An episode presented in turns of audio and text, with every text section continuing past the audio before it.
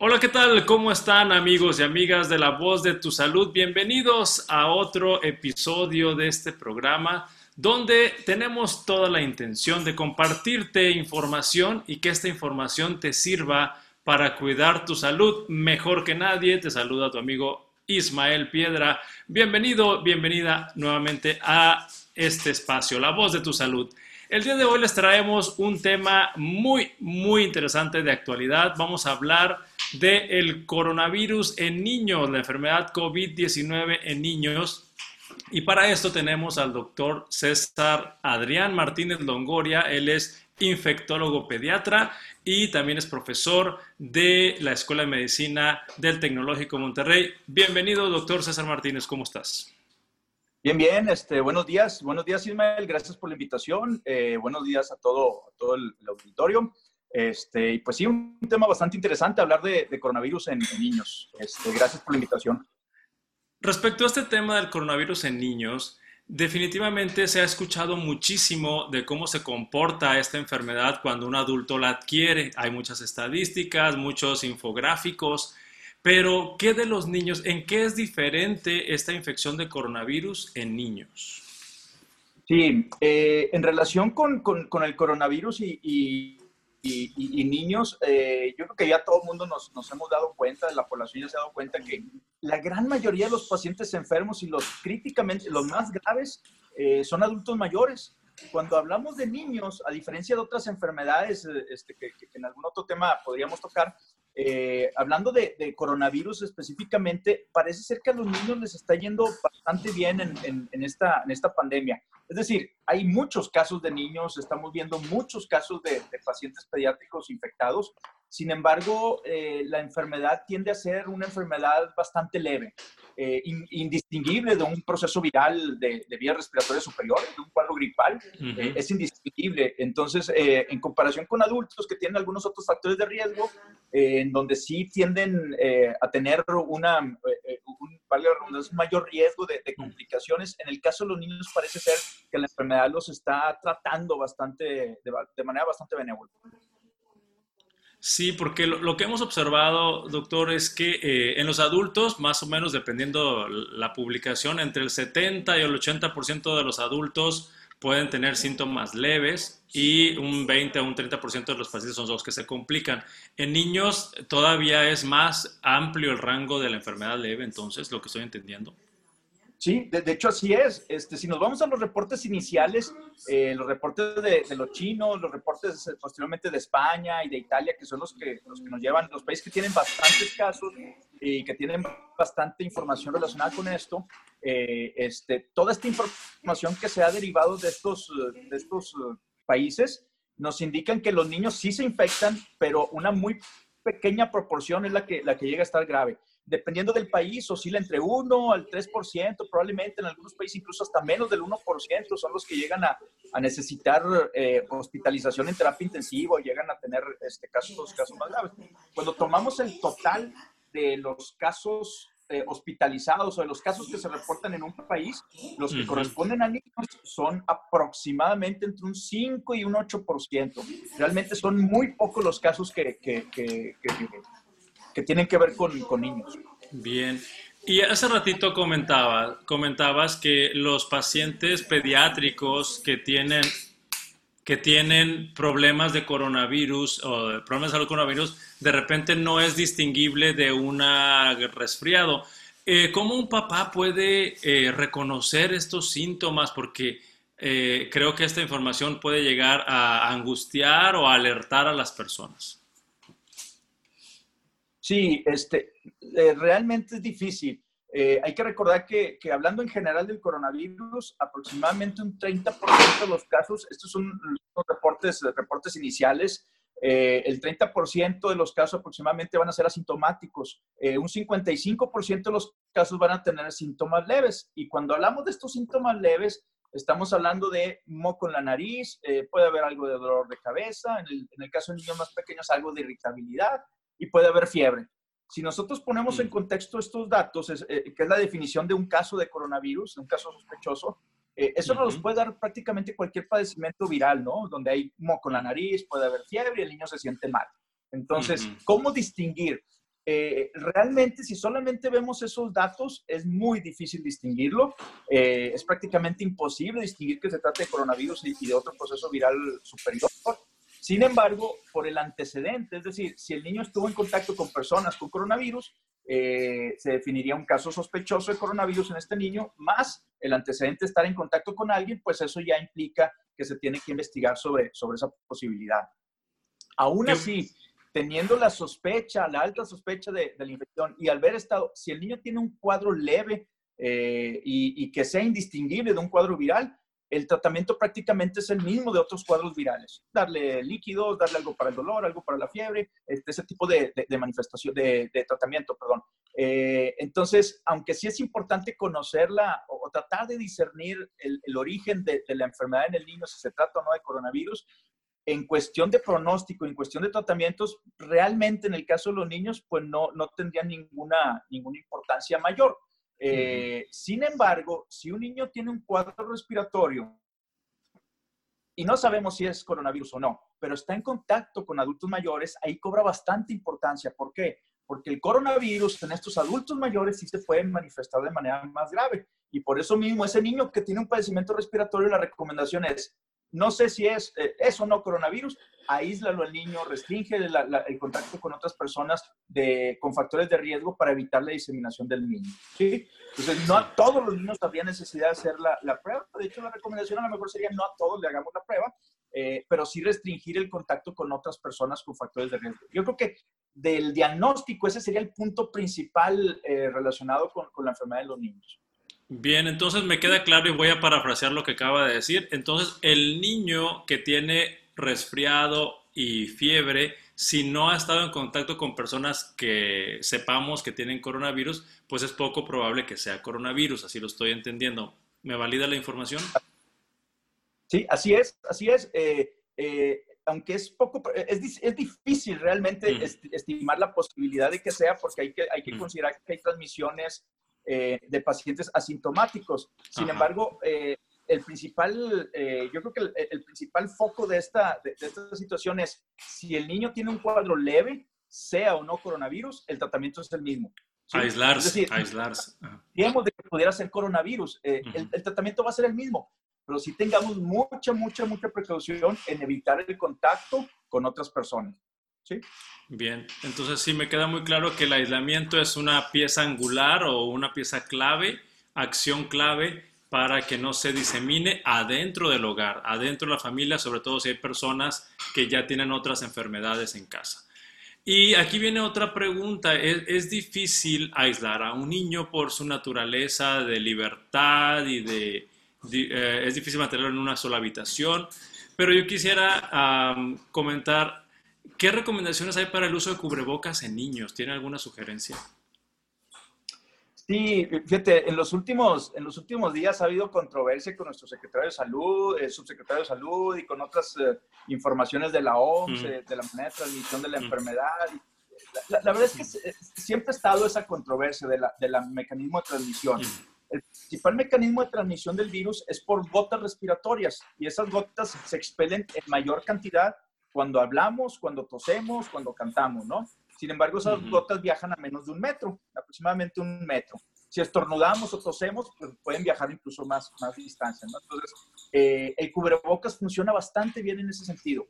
Si yo estoy a menos de un metro de una persona y estoy hablando con ella, pues yo voy a expeler partículas pequeñas, gotas pequeñas de, de saliva, que esas pueden llegar a las mucosas, tanto de los ojos, de la nariz o de la boca de la persona enfrente de mí, y esas son las que van a ser infecciosas, ¿ok? Entonces el cubrebocas, si me lo pongo yo y se lo pone la persona que está dentro de mí, y no podemos eh, por alguna razón eh, mantener la distancia adecuada, el cubrebocas es sumamente importante, ¿sí?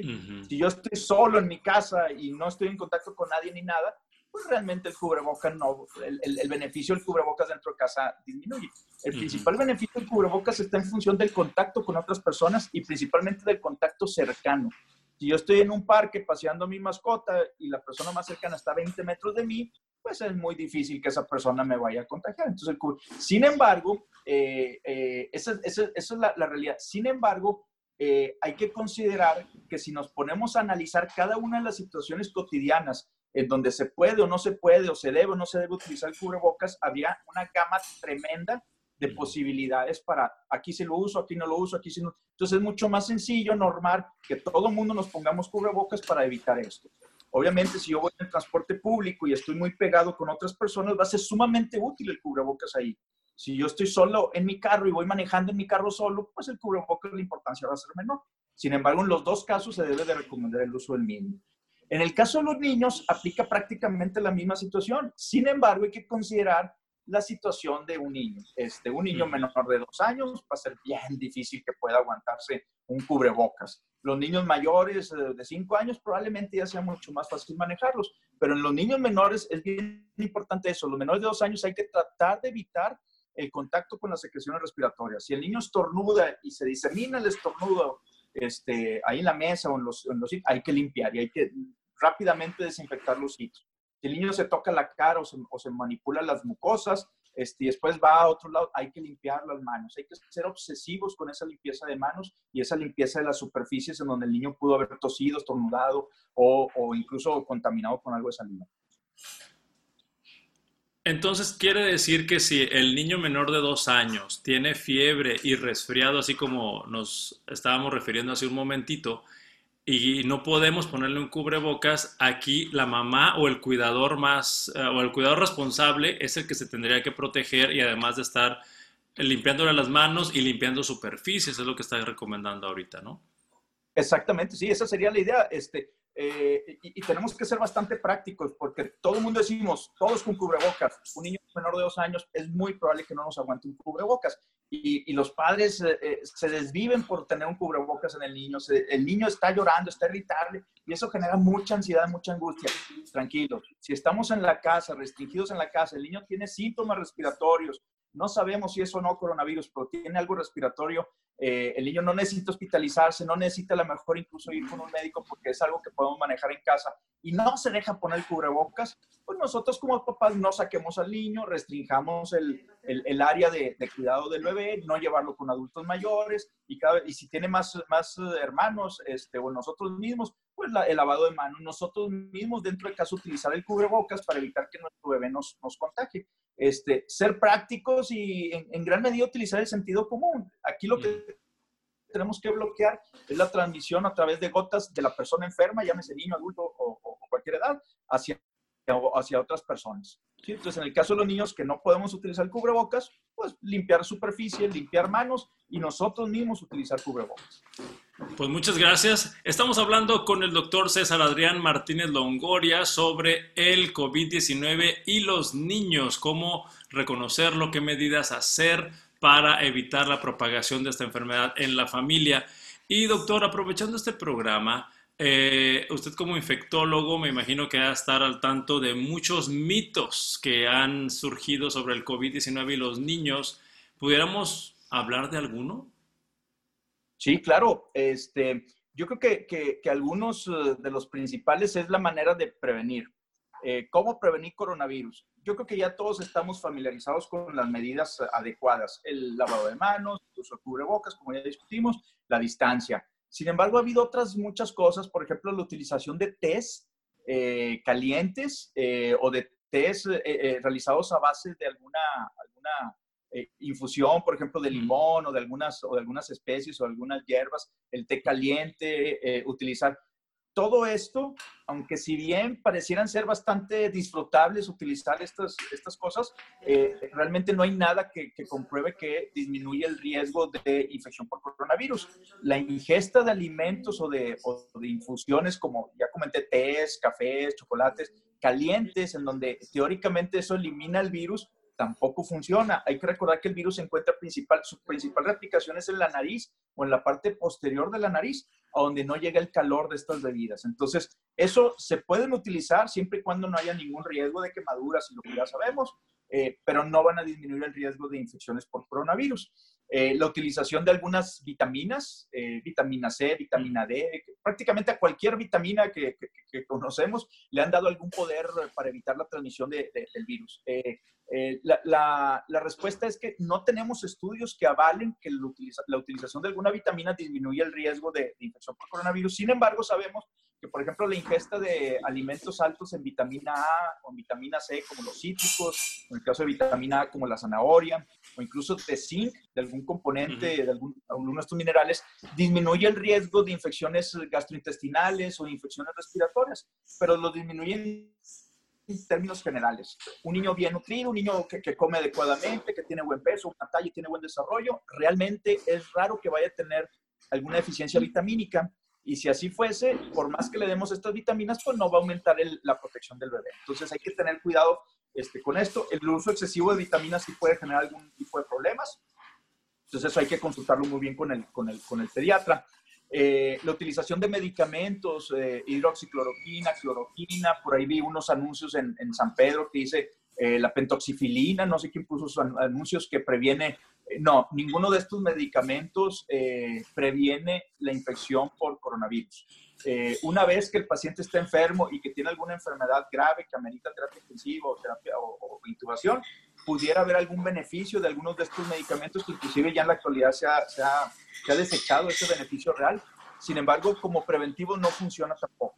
No funciona. Eh, otro de los mitos, Ismael, que, yo creo que nos ha tocado ver a todos en, los consultorios es la, vacuna BCG.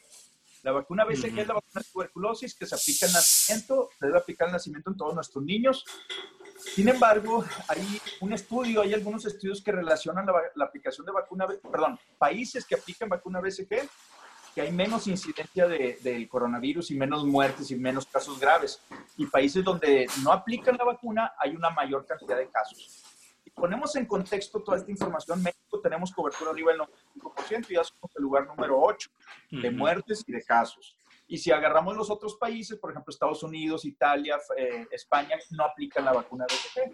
Eh, Brasil sí la aplica. Entonces, la realidad es de que no hay una relación directa y aunque hay estudios que se están llevando a cabo en ese sentido, eh, aplicar vacuna de BCG y buscar vacuna de BCG para aplicarla en adultos es incorrecto y este, se debe evitar.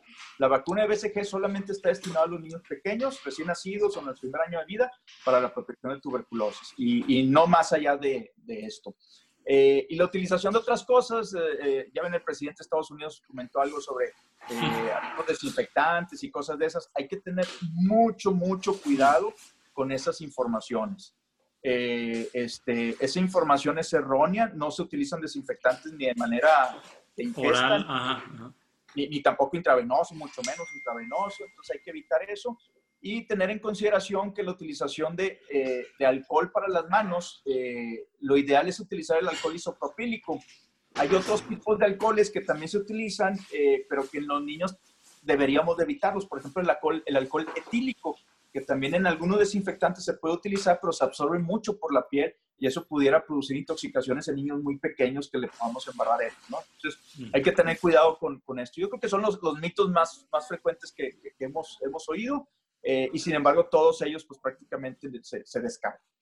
Muchas gracias por eh, derribar estos mitos y quisiera, quisiera ir de, eh, aproximándonos a la conclusión de esta entrevista, pero antes me gustaría que nos platicaras cuáles son síntomas que no son tan clásicos del coronavirus y que se observan en niños, porque en adultos se han reportado cuestiones en eh, oculares, eh, en, la circulación, en la coagulación. Aquí otros síntomas que se, se hayan observado en niños, doctor. Sí, claro. Eh, sabemos que la definición de caso sospechoso es una triada que es fiebre, dolor de cabeza, cefalea y tos. Eh, los niños muy pequeños, recordemos que la cefalea, pues un niño menor de dos años, menor de tres años, no nos va a decir que tiene dolor de cabeza. Entonces, estos niños, ese síntoma de cefalea o de dolor de cabeza se, se, se, se equipara al síntoma de irritabilidad. Si el niño está muy necio, si tiene rechazo al alimento o, o, está durmiendo mucho tiempo, la somnolencia, esos pueden ser datos de que puede haber infección por coronavirus, ¿sí? Porque los otros datos tan específicos, como en el caso de los, de los adultos, pues, como tú dices, nos van a presentar. Eh, y otra, otra sintomatología no relacionada con el, eh, con el aparato respiratorio, por ejemplo, se han documentado, hay reportes hasta el 10 al 15% de los pacientes con coronavirus niños pueden tener alteraciones gastrointestinales. Pueden tener diarrea, pueden tener este, vómitos, algunos de ellos se pueden asociar en esos, en esos casos. Eh, otros datos también, eh, cutáneos, pueden haber ronchas en la piel, pueden haber ciertas alteraciones en, en la, en la, eh, en la piel que, que, que, se caracterizan principalmente por, por esto que, te comento, que es, es principalmente ronchas o, manchas en, en, la piel. Asociado a, a, los síntomas respiratorios, usualmente están asociados, es decir, el niño tiene algo respiratorio, tiene moco, tiene algo de malestar general, fiebre y además tiene diarrea y además tiene ronchas. O sea, es raro que se presenten estos síntomas aislados, de que el niño que tenga diarrea no vamos a pensar inmediatamente que tiene coronavirus. Entonces, el niño que tiene pocos más, más esto, vamos a pensar. Y otra asociación con otras alteraciones, por ejemplo, neurológicas, que se ha documentado, alteraciones sistémicas, neurológicas, como que, como niños que están muy aletargados o muy somnolientos o muy irritables, ¿sí? Este, eh, eh, y que además tienen el cuadro respiratorio, eso es algo también relacionado con, pudiera ser relacionado con coronavirus mm. Y algunas otras enfermedades como enfermedad de Kawasaki o, alteraciones de, inflamación sistémica que ya tienen un diagnóstico un poquito más, mm. más elaborado. Este, también en algunos casos se ha relacionado con ellos, pero también son los menos de los casos. En un reporte de, de, una doctora, de la doctora Carolina Calvo, que, que tuvimos hace unos, unas semanas de España, ella nos comentó que nunca vio en más de 100 pacientes que le tocó vivir de, eh, con coronavirus pediátricos, en ninguno de ellos encontró, encontró Kawasaki. ¿sí? Entonces, aquí la cuestión es, el paciente tiene una la definición de caso y cuadro respiratorio más otra cosa. Si el paciente tiene otra cosa, no pensemos en coronavirus de primera instancia. Bien, y aquí en cuanto a los niños y en comparación con los adultos, si los niños que ya tienen asma, que tienen problemas de, problemas del riñón, problemas de alguna cardíacos, pulmonares, eh, eh, también son más vulnerables a complicarse. ¿Se ha visto algo así? Eh, sí, como, como dato general, usualmente las personas que tienen alguna alteración metabólica, el prototipo es la diabetes, eh, hay niños que pueden tener diabetes también, también hay diabetes, diabetes en, pequeños, eh, o datos eh, cardíacos, en el caso de los adultos es hipertensión, en el caso de los niños alguna alteración en el funcionamiento cardíaco o en la función renal. en esos pacientes, cuando se infectan por coronavirus, tienen un riesgo elevado de presentar un cuadro más grave. Sin embargo, cuando comparamos el grupo de niños con factores de riesgo como estos eh, y los adultos con factores de riesgo como estos, a los adultos les va sumamente mal cuando tienen factores de riesgo y a los niños les va relativamente bien. Es decir, aún y a pesar de que el niño pueda tener cáncer, enfermedad del riñón, del pulmón, del, del, corazón, eh, es muy probable que a esos niños, inclusive con esas enfermedades, les vaya bien, tengan una muy buena evolución. Sin embargo, la recomendación recomendación sigue siendo la misma, evitar el contagio y evitar que estos niños que, son, que tienen factores de riesgo tengan contacto con, con, personas enfermas. Muy bien, doctor. Y ya para concluir, eh, la pregunta que siempre les hago a los invitados es, en el próximo minuto, ¿cuál es la idea que le gustaría que se quedara en las personas que escucharon este programa? Sí, claro. Eh, la idea principal de esto es de que estamos viviendo una pandemia como nunca antes la habíamos vivido. Estamos aprendiendo muchas cosas y muchas de las cosas que, en un inicio eran, eran verdad y eran realidad, eh, algunas se desmienten y algunas se, se sustentan. Eh, aquí lo importante es de que conforme pasa el tiempo va surgiendo información nueva y cada vez, cada vez este, podemos encontrar nueva información y podemos encontrar nuevos datos. Sin embargo, los datos que persisten durante todo el tiempo y que han persistido y, y han, han eh, cruzado fronteras son los mismos. Uno, evitar el contagio, ¿sí? Eh, y la mejor manera de evitar el contagio es limitar el contacto con personas, independientemente si están enfermas o no. Y eso está en función del lavado de manos, el uso de cubrebocas, la utilización de, de, medidas de protección, la distancia social y evitar aglomeraciones. Eso va a seguir aplicando de aquí en adelante mientras llegue una vacuna y mientras tengamos un tratamiento plenamente útil y plenamente eficaz, esas medidas no las vamos a abandonar muy probablemente de aquí en adelante. Eh, entonces, lo principal aquí es seguirnos cuidando, seguirnos protegiendo. Eh, todos los papás entendemos que nuestros hijos deben de estar cansados de estar en casa, debemos de estar cansados nosotros mismos de estar en esta cuarentena. Sin embargo, tenemos que seguir eh, todas las recomendaciones que se nos dan. Y estas recomendaciones que viajan eh, y traspasan fronteras y van acentuándose en el tiempo, que son estas, estas medidas de higiene, son las, las mejores y las que siguen funcionando. Entonces, no abandonemos esas y conforme vaya surgiendo más información, podemos seguirla discutiendo. Sí, que no nos gane la desesperación. En los últimos 30 segundos, doctor, eh, antes de que se me pase y se me acabe el programa, eh, la vacuna que se está diseñando ahorita, ¿usted cree que va a ser aplicada también para niños o está destinada a los adultos? Nada más un comentario breve. Sí, claro. Eh, la vacuna probablemente vaya a salir en el otoño de este año y hay que recordar que cuando una vacuna se autoriza, la autorización inicial es en adultos, porque los adultos voluntarios son los primeros, las primeras personas en las que se prueba una vacuna o algún medicamento. Entonces es muy probable que la vacuna vaya a estar destinada inicialmente a grupos de adultos y posteriormente con los estudios podamos ya utilizarla en, niños. Entonces no esperemos que la vacuna eh, vaya a estar autorizada en niños pequeños. La vacuna va a ser para adultos muy, muy probablemente nada. Bueno, pues le agradecemos mucho al doctor César Adrián Martínez Longoria, infectólogo pediatra, eh, profesor y miembro eh, del Tech Salud. Y doctor, ¿dónde te podemos localizar en caso que alguien quiera más información? Sí, claro, Ismael. Este, gracias por la invitación, gracias a todos por, la atención. Eh, y nosotros estamos disponibles en el Centro Médico del Hospital San José, en el consultorio número 601 eh, al teléfono 8183 46 2102 y 2108. Con todo gusto, eh, en esos teléfonos podemos eh, atenderlos. Pues muchas gracias nuevamente y esperamos que esta información te haya servido para que cuides la salud de tus hijos y de tus hijas mejor que nadie. Hasta la vista.